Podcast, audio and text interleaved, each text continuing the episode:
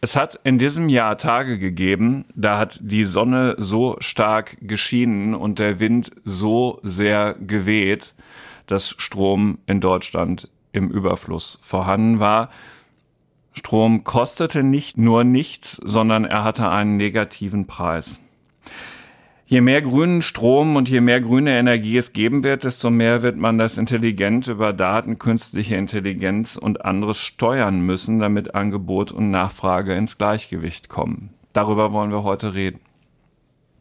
Herzlich willkommen zum FAZ Digitech Podcast, liebe Hörerinnen und Hörer. Heute mit einer Folge zur grünen Energiewende und was das eigentlich nach sich zieht, nachdem die Solarpanels installiert worden sind und die Windräder aufgestellt worden sind. Dann braucht man Händler, Direktvermarkter, die sich darum kümmern, dass das gebündelt, geordnet, sortiert zum Kunden kommt und über die verschiedenen Stufen, die es in diesem Strommarkt gibt, dann auch sinnvoll verteilt wird. Ein Unternehmen, das sich genau darum kümmert, ist Quadra Energy. Und wir haben den Sprecher der Geschäftsführung im FAZ Digitech Podcast zu Gast, Dr. Thomas Krings. Herzlich willkommen, Herr Krings. Herzlich willkommen, vielen Dank. Schön, dass Sie die Zeit gefunden haben, hier tatsächlich nach Frankfurt zu reisen, um mit uns im Studio darüber zu sprechen. Digitech-Hörer wissen, das sind immer die Gespräche, die sich etwas besser anhören als die, die wir über Teams und ähnliches aufnehmen.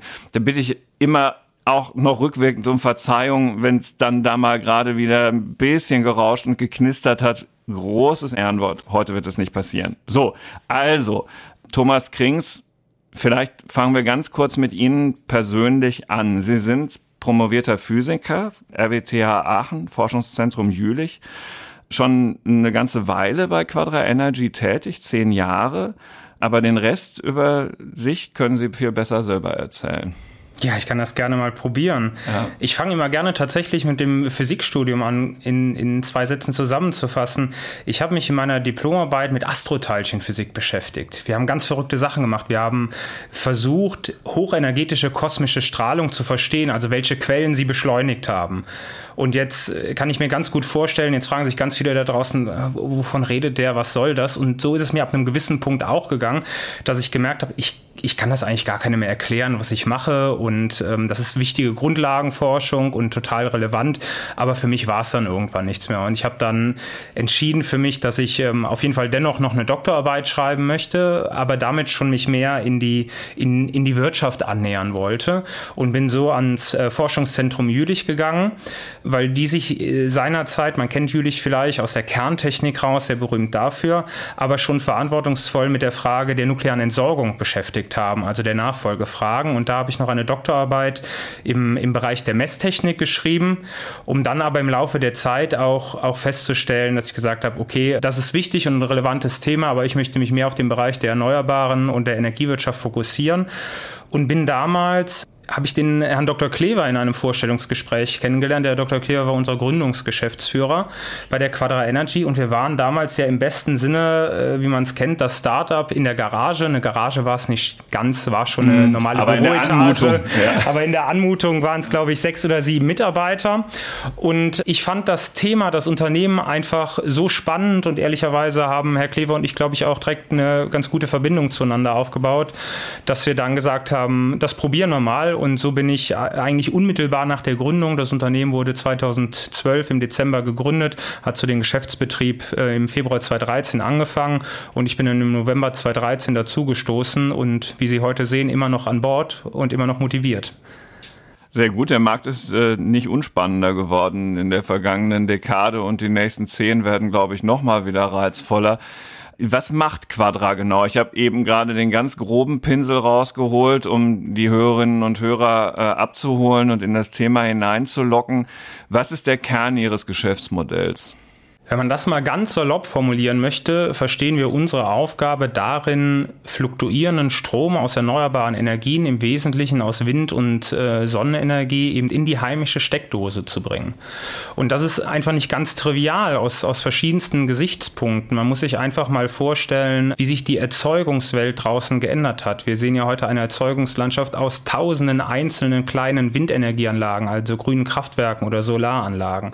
Und was wir im Wesentlichen machen, ist diese ganzen dezentralen Kraftwerke zu bündeln, zusammenzuführen sozusagen. Virtuell zu bündeln. Virtuell, genau, mhm. in einem virtuellen Kraftwerk. Diesen, diesen Fachterminus äh, benutzt man da gerne. Also quasi aus vielen kleinen dezentralen Kraftwerken ein großes virtuelles Kraftwerk zu bauen und über diesem virtuellen oder mit diesem virtuellen Kraftwerk eben das Management des grünen Stroms so durchzuführen, dass er eben handhabbar wird, also benutzbar wird. Und ihre Marktgröße ist, damit man das auch ein bisschen erfassen kann, wobei ich weiß, dass das immer abstrakt ist, das sind so 16 Terawattstunden, entspricht drei Prozent des deutschen Energiebedarfs? Ja, genau, so kann man das zusammenfassen. Also können Sie es mal auf Haushalte auch eventuell noch runterbrechen? Ja, genau, ganz gerne. Also vielleicht fangen wir noch mit einer anderen Kennzahl an, die finde ich auch immer ganz griffig. Wir sprechen immer gerne von 9 Gigawatt Erzeugungsleistung. Mhm. Das kann vielleicht schon mal der ein oder andere in, in Zusammenhang fassen, wenn man mal an so einen Kohlekraftwerks- oder Atomkraftwerksblock geht. Der hat in der Regel so 800 bis 1000 äh, Megawatt. Also wir haben sowas wie 10, 9 Atomblöcke, die wir da in installierter Leistung haben und die haben dann eine Stromproduktion von ca. 16 Terawattstunden.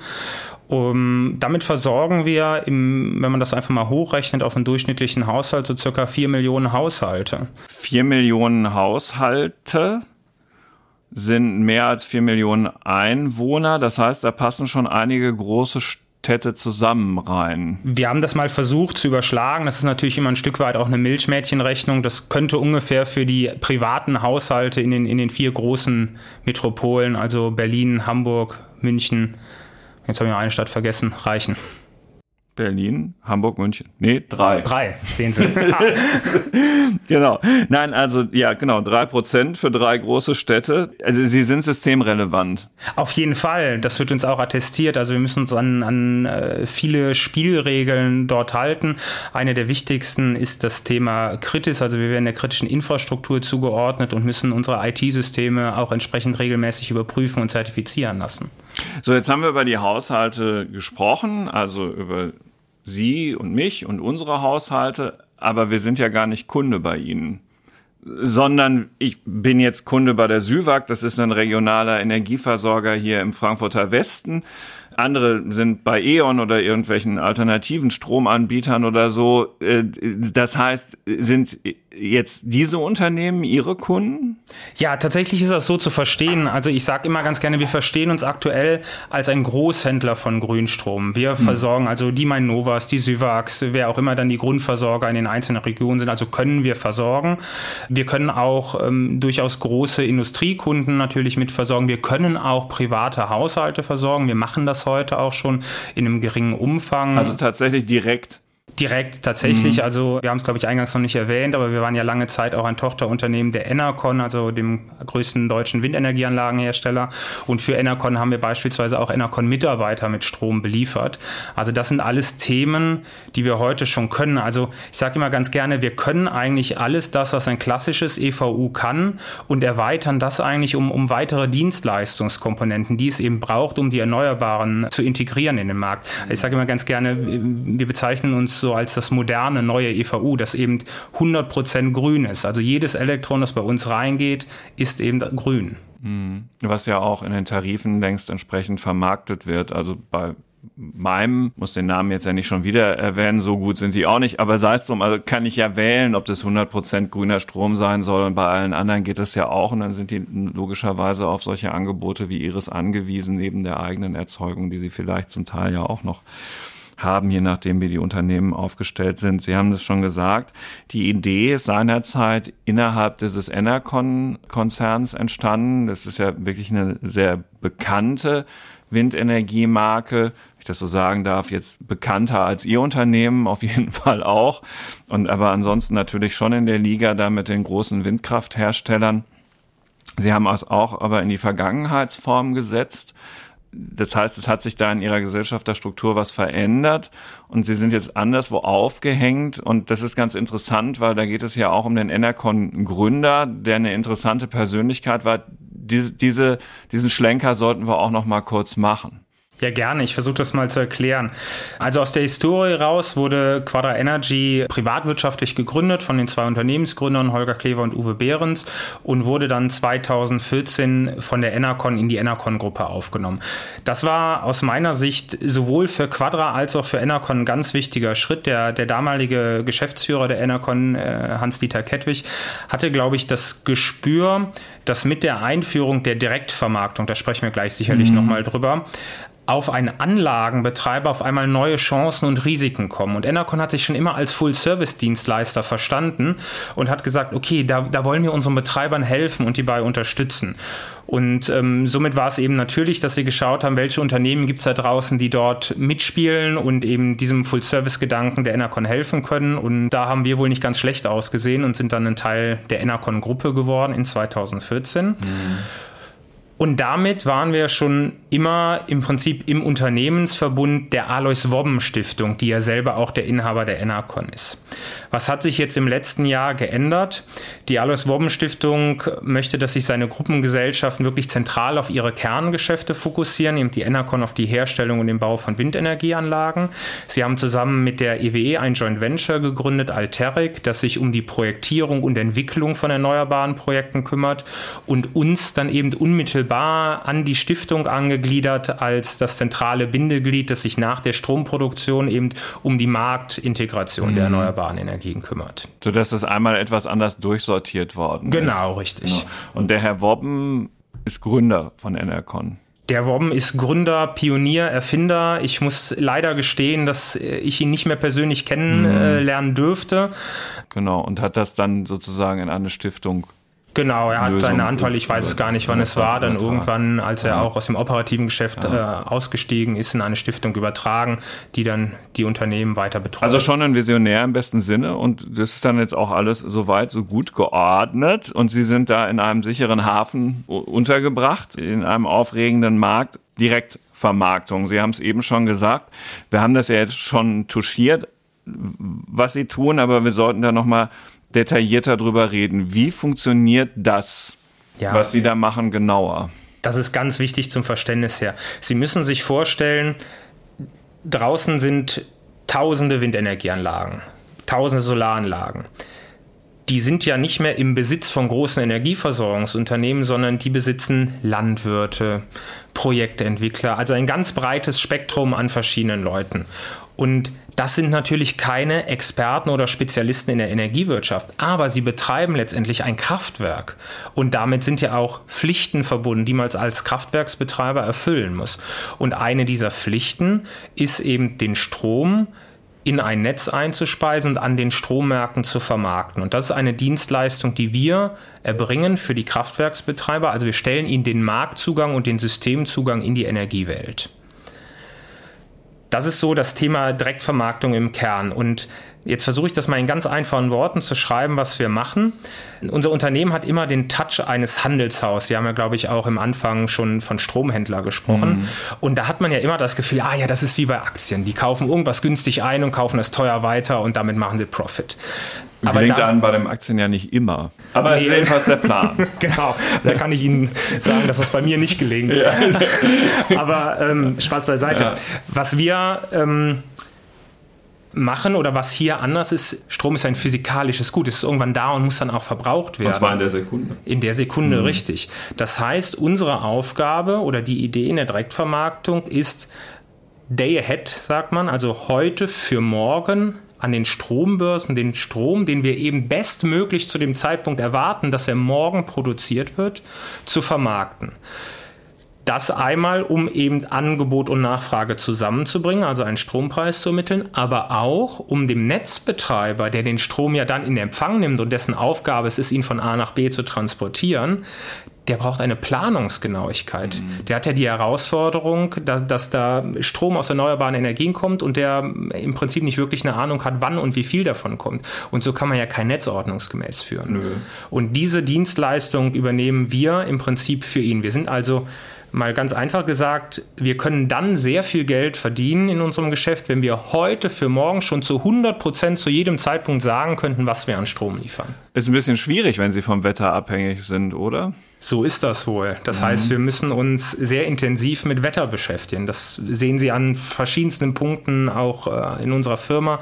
Wir betreiben beispielsweise ein Team, das wir unter dem Stichwort Digital Business führen, das sich eben genau mit der Aufgabe widmen. Da arbeiten Metrologen mit Physikern, mit IT-Leuten zusammen, um eben sich genau mit dem Thema Wetter zu beschäftigen und das bestmöglich im Griff zu haben. Hm, wir sind hier ja aus einem guten Grund im FAZ Digitech Podcast und nicht in irgendeinem anderen. Das ist genau eine Stelle, an der wir noch einen Moment verharren sollten, wo Sie jetzt gerade so gesagt haben, die IT-Leute, die wahrscheinlich keine ganz geringe Rolle dabei spielen bei der Prognosequalität. Diese IT-Leute beschäftigen sich mit künstlicher Intelligenz und haben die da schon längst eingebaut, um diese Prognosequalität zu erhöhen? Ja, genau. Also wir setzen durchaus Techniken der künstlichen Intelligenz ein, um da besser zu werden. Und man kann, glaube ich, auch ganz leicht verstehen, warum.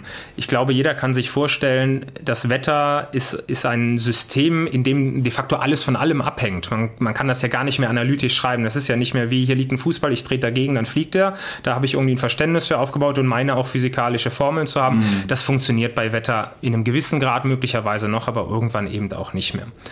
Und wir sind ja sehr spezialisiert in den Wettervorhersagen. Also wir wollen ja einen Parameter vorhersagen bei der Windenergie, eine Windgeschwindigkeit auf einer gewissen Höhe. Also es kommt ja auch noch darauf an, wo, wo die Windenergieanlage eben Höhe in der Höhe ist. Ja, so, ähm, das hat ja in so klassischen Wettervorhersagen, die Sie aus dem Fernsehen kennen, interessiert das ja kein Mensch. Und das versuchen wir mit künstlicher Intelligenz zu modellieren. Warum setzen wir das ein? Wir haben enorm viele Daten aus der Vergangenheit. Also wir haben ja einfach sehr viele Kraftwerke, erneuerbare Kraftwerke in Deutschland stehen und kennen deren Produktionsverhalten aus der Vergangenheit. Also wir kennen die Antwort der Kraftwerke auf das Wetter und wir wissen ja auch durchaus von großen wissenschaftlichen Instituten, die eben Prognose, also Basisprognosen verkaufen, was deren Erwartung war. Also wir haben so gesehen die Prognosen in der Vergangenheit, die damals gegolten haben, und die Antwortdaten der Windenergieanlagen darauf. Und das bringen wir eben in ein KI-System, das daraus lernt, die Vergangenheit äh, die Zukunft mhm, vorherzusagen. Aus der Vergangenheit. Genau, ja. aus der Vergangenheit, aus den mhm. ganz vielen mhm. Millionen Daten, daraus eben Zusammenhänge zu finden und dann in Zukunft vorherzusagen. Und das funktioniert bei Ihnen komparativ besser als bei Wettbewerbern?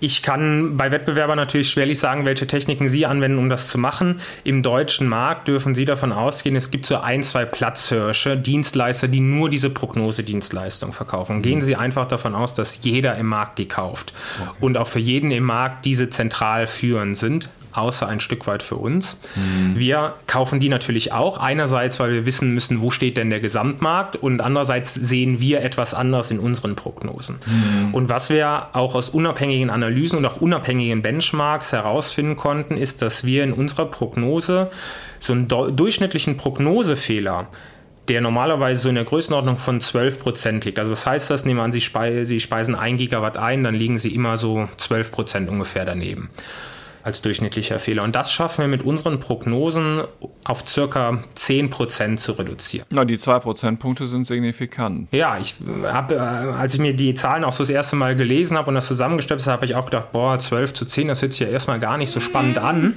Aber jetzt muss man ja eins überlegen ich sagte das ja am Anfang, wir verdienen dann Geld, wenn wir möglichst genau vorhersagen können, wann welcher Strom geliefert wird, um eine Netzplanung ja. zu ermöglichen. Das heißt, ein Prognosefehler sind unmittelbar unsere Kosten. Das heißt, wenn ich von 12% auf 10% verbessert habe, meine Kostenstruktur um 15 bis 20% verbessert. Und dann versteht man, glaube ich, was das für einen enormen Impact hat und warum wir auch immer weiter an Wetterprognosen arbeiten. Also jeder, der einen Hauskredit abbezahlen muss, weiß, dass zwei Prozentpunkte einen ziemlich großen Unterschied ausmachen können. Oder wer beruflich mit Churn Rates, also Kündigungsraten zu tun hat, wenn man die nur um ein Prozent nach unten drücken kann, also ein Prozentpunkt, dann hat man schon ziemlich viel gewonnen. Ja. Das ist richtig. Also insofern ist das wirklich eine, eine, eine signifikante Zahl. So, und die, äh, diese Genauigkeit ist jetzt auch beim nächsten Punkt wichtig. Ich hatte in der ähm, Anmoderation ja schon gesagt, dass es in diesem Jahr, und zwar waren das, glaube ich, fast immer Sonntage, äh, bei super genialen Wetterkonstellationen, die es so eigentlich gar nicht so gibt und schon gar nicht so häufig an Sonntagen, also die Sonne scheint und der Wind bläst trotzdem und so, in Deutschland ganz eigenartige Preise für Strom gegeben hat. Dazu zwei Fragen. Zum einen, wie kann das überhaupt sein oder warum ist es so, dass so ein Preis dann so deutlich negativ wird, wie an diesen äh, Wochenenden geschehen? Und wichtiger aber eigentlich noch für unser Gespräch, wie hatten Sie sich durch Ihre Prognosequalitäten darauf eingestellt und konnten dann was tun zum Vorteil Ihrer Kunden? Ja, das sind ganz spannende Entwicklungen, die wir da sehen. Ich glaube, man darf diese Situation, die wir jetzt in den letzten Wochen immer mal gesehen haben, also das beste Beispiel ist da der Sonntag, der 2. Juli, äh, da gehe ich gleich auch gerne noch ein bisschen im mhm. Detail an, das wird gar nicht mehr so selten sein. Das sind also nicht mehr die Einhörner da draußen, die wir gesehen haben, sondern das wird Realität. Womit hat das was zu tun? Also warum wird ein Preis negativ? Ist ganz einfach. Angebot und Nachfrage sind halt nicht mehr in Balance. Ich habe halt zu, wenig, zu viel Angebot auf zu wenig Nachfrage. Und jetzt würde man ja normal normalerweise mit jeder Ware sagen, ja, dann verkaufe ich sie halt nicht, dann lege ich sie halt in ein Lager, also in Strom übersetzt in einen Speicher. So viel Speicherkapazitäten haben wir nur leider gar nicht. Auch noch ein anderes Thema. Auch noch ein anderes ja, Thema, kommen genau. wir bestimmt auch ja, nochmal drauf ja. in diesem Podcast. Aber genau das ist diese Herausforderung, ähm, die wir da gesehen haben. Und wenn wir auf den 2. Juli sehen, das war eine Situation, wo wir einerseits ein mittelmäßiges Windniveau hatten und gleichzeitig aber auch ein mittelmäßiges Solarniveau. Da kommt beides zusammen und das mit dem Zubau der Erneuerbaren, insbesondere im Solarbereich aus den letzten Jahren, wo wir viele Kapazitäten zugebaut haben. Da haben wir in Deutschland eine Situation gesehen, dass wir ca. 25 Gigawatt Erzeugungsleistung in einzelnen Stunden zu viel hatten, die mhm. gar nicht abtransportiert werden. Oder abtransportiert ist der falsche Begriff, aber nicht verbraucht ja, werden konnten abgenommen. an der Stelle. Ja. Und dann sind das eben Szenarien, die dafür sorgen, dass Strompreise negativ waren. Und an dem Sonntag ist eins passiert, was ich in meiner Karriere bislang noch nicht gesehen habe. Wir sind an eine technische Grenze der Börse gekommen. Der Strompreis hat in einer Stunde in der Mittagszeit minus 500 Euro je Megawattstunde. Also für Haushalte immer übersetzt eine Kommastelle nach links, also 50 Cent je Kilowattstunde. Negativ. Sie haben also 50 Cent bekommen, wenn sie eine Stunde Stro äh, wenn sie eine Kilowattstunde Strom hätten verbrauchen können. Ja, und das, mein Versorger will mir gerade für 42 Cent verkaufen, glaube ich. Ja. Kann das sein? Ja. Das ist durchaus realistisch ja. aktuell. Ja. Und da sehen Sie was, was da gerade für, für Kräfte walten in den Märkten was ist dann passiert? Also Sie können sich vorstellen, dass in, äh, bei uns in der Firma natürlich äh, ein paar Leitungen geglüht haben und ein paar Köpfe sich zusammengesteckt haben, wie, wie damit denn umgegangen werden kann.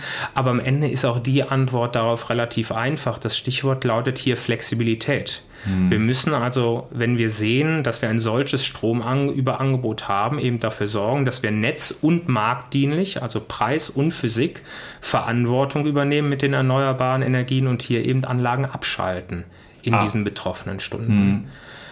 Und das ist der erste Schritt. Wenn wir jetzt mal überlegen, äh, was die Pläne der Bundesregierung für den zukünftigen Ausbau der Erneuerbaren sind. Wir wollen uns im Windbereich bis 2030 verdoppeln. Wir stehen aktuell ungefähr bei 60 Gigawatt Erzeugungsleistung, wollen auf 120 hoch. Im Solarbereich stehen wir bei knapp über 60 und wollen auf, ich glaube, 220 Gigawatt installierte Leistung aus. Da können Sie sich vorstellen, dass äh, solche Sonntage nicht mehr die Ausnahme, sondern irgendwann auch die Regel werden. Und ich glaube, man, man versteht auch relativ schnell, dass wir hier noch einen fundamentalen Umbau im Stromsystem brauchen, der das möglich macht. Dieser fundamentale Umbau heißt mehr Speicherkapazität bei, in jedem einzelnen Haushalt. Das ist sicherlich eine Antwort darauf. Ähm, in jedem einzelnen Haushalt ist sicherlich ein Thema. Wenn ich mir Elektromobilität angucke, kann das spannend werden, wenn ich mhm. diese Speicher eben auch zum, zum Laden in solchen Zeiten nutzen kann. Aber auch Großspeicher an der Stelle. Ich glaube, das, das wird viel, viel eher das Thema sein, mit dem man sich beschäftigen muss. Denke ich da jetzt an eine riesige Batterie oder denke ich da an ein Pumpspeicherkraftwerk? Naja, letztendlich würde ich an dieses Thema nicht vordefiniert mit einer Technik mhm. rangehen. Mhm. Also es können, es können Batteriespeicher sein, es können Pumpspeicherkraftwerke sein, es können aber auch Energieumwandlungsprozesse, also Power to X, Power to Heat, Wasserstoff, ähm, all sowas ist da möglich. Also wir müssen uns einfach die Frage stellen. In der Tat. Ähm, ja. Was kann ich mit überschüssigem Strom machen? Und hierauf haben wir, glaube ich, sehr viele Ideen. Also ich mache mir da überhaupt gar keine Sorgen, aber wir stehen hier in der Entwicklung Entwicklung der Energiewende sicherlich noch am Anfang. Mm, also jetzt mag man das ja kaum aussprechen, weil wir ja auch aus ganz anderen Zeiten kommen und derzeit auch mit eher höheren Strompreisen konfrontiert sind. Als Privatkunde, aber auch die Industrie klagt darüber ja sehr, dass das in Deutschland alles im Vergleich zu Vereinigten Staaten, Kanada oder so viel zu teuer sei. Aber äh, vor meinem Auge zieht natürlich jetzt schon so ein Szenario herbei, wenn ich Ihnen zuhöre, wird Strom irgendwann gar nichts mehr kosten in Deutschland? Nein, ich glaube, so weit wird es nicht kommen. Man muss ja, glaube ich, zwei Sachen unterscheiden. In einzelnen Stunden kann sowas immer mal passieren, ja. wie wir es ja auch heute sehen. In der Fläche wird das aber auch grundsätzlich nicht passieren. Also nur, dass Sie mal ein Gefühl bekommen für reine Energiepreise. Also alle Zahlen, die ich Ihnen nenne, das ist nicht der Preis, den Sie zu Hause in der Steckdose mhm. bekommen. Da können Sie, ich glaube, aktuell gab es eine Studie, über die Verivox veröffentlicht hat, nochmal 30 Prozent draufrechnen, sondern der reine Energiepreis für ein sogenanntes Standardprodukt an den Strombörsen. Standardprodukt heißt, Sie liefern in jeder Lieferstunde dieselbe Strommenge. Man spricht also von Bändern. Mhm. Liegt aktuell für das Jahr 24 bei circa 130, 140 Euro, also 13 bis 14 Cent je Kilowattstunde. Und selbst an den Börsen für 2027, das ist so ein Zeitraum, der einigermaßen liquide handelbar sind, sind wir da in Bereichen, glaube ich, knapp unter 100 Euro je Megawattstunde. Und das im Übrigen dürfen wir nicht vergessen, ist noch ein Faktor vier bis fünf fundamental höher als vor der Energiekrise. Vor der Energiekrise beispielsweise im Jahr 2019 für eine Lieferung in 2020 haben wir Strompreise um 30 Euro gesehen, also drei Cent je Kilowattstunde. Und da kommen ja auch immer solche Strompreise her, wie Sie die zu Hause kennen, von 22, 23, 24 Cent, weil der Energiepreis spielte da kaum eine Rolle zu Zeiten einer, einer EEG-Umlage. Mein Vertrag noch ein Jahr und ich habe 22 oder 21 Cent. Dann hm. haben sie alles richtig gemacht. Hm. Ich habe nur schon Sorge, dass was passiert, wenn das dann in einem Jahr vorbei ist. Aber nun gut, bis dahin fließt noch eine Menge Wasser den Main hier bei uns in Frankfurt herunter. Ja, aber klar, also daher kommen diese Preise und dann muss man sich über Strompreisbremsen keine Gedanken machen, wenn man das vertraglich für eine längere Zeit erstmal gebunkert hat. Das ist schon, schon wahr. Ja, also okay, aber die Antwort ist ja auch, eindeutig. Nein, also mit einem Strompreis von null muss ich hier bis auf weiteres nicht rechnen. Ist schon noch relevant, dass es einen Preis hat. Und vor allen Dingen auch, dass wir in der Energiepolitik künftig auch vielleicht wieder mehr richtig machen als zwischendurch auch schon mal falsch. Ist ja schon so, dass unsere Nachbarländer so ein bisschen über uns lächeln. Nicht zuletzt auch die Schweizer die Stichwort Pumpspeicherkraftwerk oder so sagen, na ja, also wir nehmen das, was dann da zu negativen Preisen kommt, dann gerne ab und verkaufen es dann teuer zurück. So richtig doll ist das Geschäftsmodell aus deutscher Sicht ja jedenfalls nicht. Ja, das ist schon so an, an der Stelle ich, ich drücke das immer so gerne aus, wir müssen ja mal anfangen, den Elefanten zu essen mit der Energiewende. Und ich glaube, dass das essentiell wichtig ist. Man kann jetzt sicherlich ganz viel darüber philosophieren, ob es ein deutscher Alleingang oder eine globale Lösung sein muss. Aber wir sehen ja, wie schwer das ist, das umzusetzen. Mhm. Und da müssen wir in Deutschland, glaube ich, einfach starten. Und ich äh, sage Ihnen das auch ganz ehrlich, ich, ich bin froh, da auch jeden Tag meinen Beitrag zu leisten zu können, auch wenn es nur ein kleines Puzzlestück ist. Aber jetzt immer die Unzulänglichkeiten der Energiewende zu bemängeln und deswegen sagen, das ist alles schlecht. Das ist richtig, das muss man tun, weil wir mhm. müssen da besser werden und Was wir müssen das System ändern. Ja. Absolut. Ja. Aber ich ja. glaube, dass wir einen sehr, sehr guten Weg eingeschlagen haben und wir sind jetzt einfach an einem Punkt am System, wo wir neue Defizite aufdecken, auf die wir reagieren müssen und wir müssen uns beispielsweise solche Fragen stellen. Wir haben eine Anschubleistung für Wind- und Solarenergie geleistet mit dem Erneuerbaren Energiengesetz.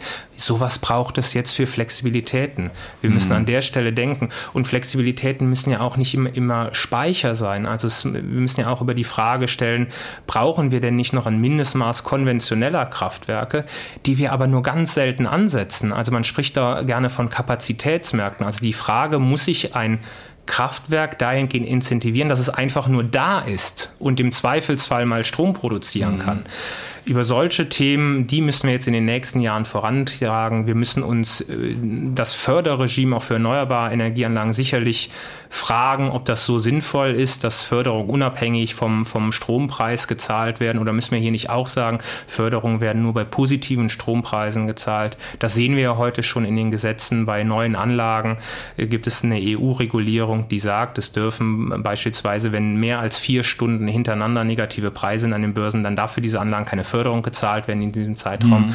Und das sind ja alles richtige Ansätze. Also wir tun ja was. Jetzt mag man sicherlich sagen, das muss alles schneller gehen. Ja, ja das ist ja häufig so. Das ja. ist immer so, aber ich glaube, wir sind da auf einem ganz guten Wege. Okay. Ist diese Debatte über den Industriestrompreis, der irgendwie runtersubventioniert werden soll, eigentlich zielführend? Wenn ich ganz ehrlich bin, habe ich die Ideen, die dort im, äh, in Berlin kursieren, auch nicht vollumfänglich verstanden und mhm. möchte es auch eigentlich gar nicht kommentieren. Aber Würde was, nur einen relativ kleinen Teil der Wirtschaft jedenfalls ja. treffen. Was ja. mir immer wichtig ist, ist, und das haben wir beispielsweise bei der Strompreisbremse gesehen, wir müssen bei allen Regulierungsmaßnahmen aufpassen, dass wir den Markt dabei nicht zerstören, dass wir marktwirtschaftliche Lösungen beibehalten und nicht auf einmal in einer Planwirtschaft sind. Und da sehe ich eine gewisse Gefahr bei der einen oder anderen Regulierung. Wir hatten das beispielsweise bei der Strompreisbremse so, dass diese Strompreisbremse den Weg der Erneuerbaren auf die sogenannten Terminmärkte ausgeschlossen hat. Das heißt, äh, was heißt das? Wenn der Strompreis also hoch genug ist, dann könnte eben eine Wind, ein Betreiber einer Windenergieanlage auch sagen, ich verkaufe meinen Strom schon mal vorsorglich für das nächste Jahr oder für die nächsten zwei Jahre. Quasi alternativ zum Förderregime würde er darüber seine Vergütung bekommen. Und diesen Weg hat man mit dem Strompreisbremsengesetz ähm, temporär geschlossen für ein halbes Jahr. Und solche Maßnahmen halte ich nicht für zielführend, weil der Markt reguliert sich hier von alleine. Und bei den Terminmärkten müssen Sie verstehen, das ist der Markt, wo sich die Stromversorger eindecken, wo also ihr Strompreis zustande kommt. Mhm. Und wir haben es geschafft, zuerst mit Anlagen, die nach mehr als 20 Betriebsjahren aus der Förderung kommen und dann im, innerhalb der Energiekrise, als Preise ein gewisses Niveau erreicht haben, auch mit Anlagen, die im Förderregime waren, zu sagen, wir brauchen keine Förderung mehr, wir machen das jetzt alleine, marktwirtschaftlich getrieben. Und da möchte ich äh, für appellieren, dass man sich dort immer hinterfragt, ob man solche marktwirtschaftlichen Mechanismen durch äh, Gesetzgebungsverfahren untergraben möchte oder hier nicht mehr Markt und auch mehr Vertrauen in den Markt zulässt. Das werden die Kolleginnen und Kollegen aus der FAZ Wirtschaftsredaktion gerne hören. Genau. Nun, das, was Sie machen, Herr Krings ist ziemlich profitabel gewesen im vergangenen Jahr. Was ja fein ist, es ist äh, toll, wenn sich das alles so trägt. Ähm, was passiert denn eigentlich mit diesem Geld? Das wandert alles in diese Stiftung, richtig? Also ne, gerne gleich auch nochmal sagen. Und kann man das jetzt äh, extrapolieren? Bleibt das so oder war das einer extremen Ausnahmeschwankung unterworfen im vergangenen Jahr? Nein, das war sicherlich eine, eine extreme Schwankung aufgrund der Energiepreiskrise, mhm. die aber sehr, sehr viele Entwicklungen äh, vorangetrieben hat. Und hier bin ich einmal mehr froh, nochmal zurückzukommen auf unsere Gesellschafterstruktur, dass wir im Verbund dieser Stiftung ist, weil wir können jetzt äh, natürlich klarstellen, dass jeder Euro, den wir auch verdient haben, eben für das Stiftungsmotto Energie für die Welt umgesetzt wird. Entweder durch die Stiftung selber oder natürlich auch durch uns als Unternehmen selber, die auch ähm, Geld brauchen bei beispielsweise für die Marktintegration der Erneuerbaren. Also ein ganz einfaches Beispiel dazu, wenn Sie langfristig Strom an jemanden verkaufen wollen, dann stellt der sich immer die Frage, ja, sind Sie denn wenn der Strom geliefert werden soll, auch noch da. Also gibt es da ein gewisses Ausfallrisiko mhm. und dafür müssen Sicherheitsleistungen hinterlegt werden. Und das fällt ihnen natürlich einfacher, wenn sie auch ein bisschen Geld haben, um Sicherheitsleistungen zu hinterlegen. Das war mit einer der Gründe, weswegen es ja zu Hochzeiten der Energiepreiskrise zu solchen Marktverwerfen, nicht nur bei uns im Haus, auch bei großen namhaften Unternehmen kommen, die heute auch unter staatlicher Hand. So Unipa. Zum Beispiel. Mhm. Sie müssen sich, ich versuche das mal in ganz einfachen Worten zu erklären, den, den Margin-Mechanismus an den Strombörsen vorstellen. Wenn Sie also Strom dort verkaufen, und am nächsten Tag bewegt sich der Strom, sagen wir mal, Sie verkaufen eine Stromeinheit und die geht dann 10 Euro hoch am nächsten Tag. Dann müssen Sie diese 10 Euro nachschießen, weil wenn Sie ja dann wegfallen würden, dann wäre das Geld ja im Risiko. Und je höher der Strompreis schnellt, je höher der schnellt, müssen sie immer mehr Geld nachschießen an die Börsen. Und das Geld geht einer Firma irgendwann aus. Das funktioniert nicht mehr. Das funktioniert in einem funktionierenden Strommarkt, der nur eine gewisse Schwankungsbreite hat. Aber in der Energiekrise hat das viele Unternehmen an ihre Grenzen gebracht. Mhm. Und wir als Quadra haben von vornherein gesagt, wir können uns so einem Risiko gar nicht aus, äh, aussetzen. Also wie soll das funktionieren? Da riskieren wir ja die Firma. Das heißt, wir haben solche langfristigen Geschäfte äh, direkt an Industriekunden oder an, an äh, Stromlieferanten durchgeführt und haben mit ihnen gesagt, pass auf, wir stellen den Grünstrom zur Verfügung, wir verkaufen das, wir wollen aber vorab klären, was eine Sicherheitsleistung ist, ohne dass danach geschossen wird, sodass sich alle Parteien glücklich damit fühlen. Aber auch da müssen wir natürlich irgendwann feststellen, ähm, können wir ja Geld nicht drucken. Irgendwann ist auch das aufgebraucht, sodass durchaus in dem letzten Jahr auch noch mehr Marktintegration der Erneuerbaren in die Terminmärkte möglich gewesen wäre, wenn der Markt nicht so verrückt gespielt hätte. Okay. Ja, liebe Hörerinnen und Hörer, wenn Sie gerade in Schleswig-Holstein oder sonst an der See in Deutschland im Urlaub sind und da viele Windräder sehen, es könnte sein, dass sie Bestandteile eines virtuellen Kraftwerks sind, das Quadra Energy betreibt für sie, damit sie grünen Strom zu Hause aus der Steckdose bekommen, aber vielleicht auch der eine oder andere Kunde aus der Industrie. Darüber und was damit alles zusammenhängt an Prognosequalität in der Wettervorhersage und vielem anderen mehr haben wir mit Dr. Thomas Krings gesprochen, dem Sprecher der Geschäftsführung von Quadra Energy. Mein Name ist Carsten Knob. Ich bin einer der Herausgeber der FAZ. Alexander Ambruster ist gerade im Urlaub. Ich weiß gar nicht, ob der gerade an der See auch Windräder guckt. Muss ich mal fragen, wenn er wieder da ist. Ihnen jedenfalls vielen Dank für Ihre Treue wenn Sie sich regelmäßig über die Themen informieren wollen, die wir hier besprechen, wissen Sie, finden Sie die in der FAZ Digitech App, wo Sie auch alle unsere Podcasts zum Nachhören finden. Vielen Dank abermals für den Besuch in Frankfurt, lieber Herr Krings, und wie versprochen, ganz ohne Knistern. Vielen Dank, hat mir Spaß gemacht. Mir auch, danke.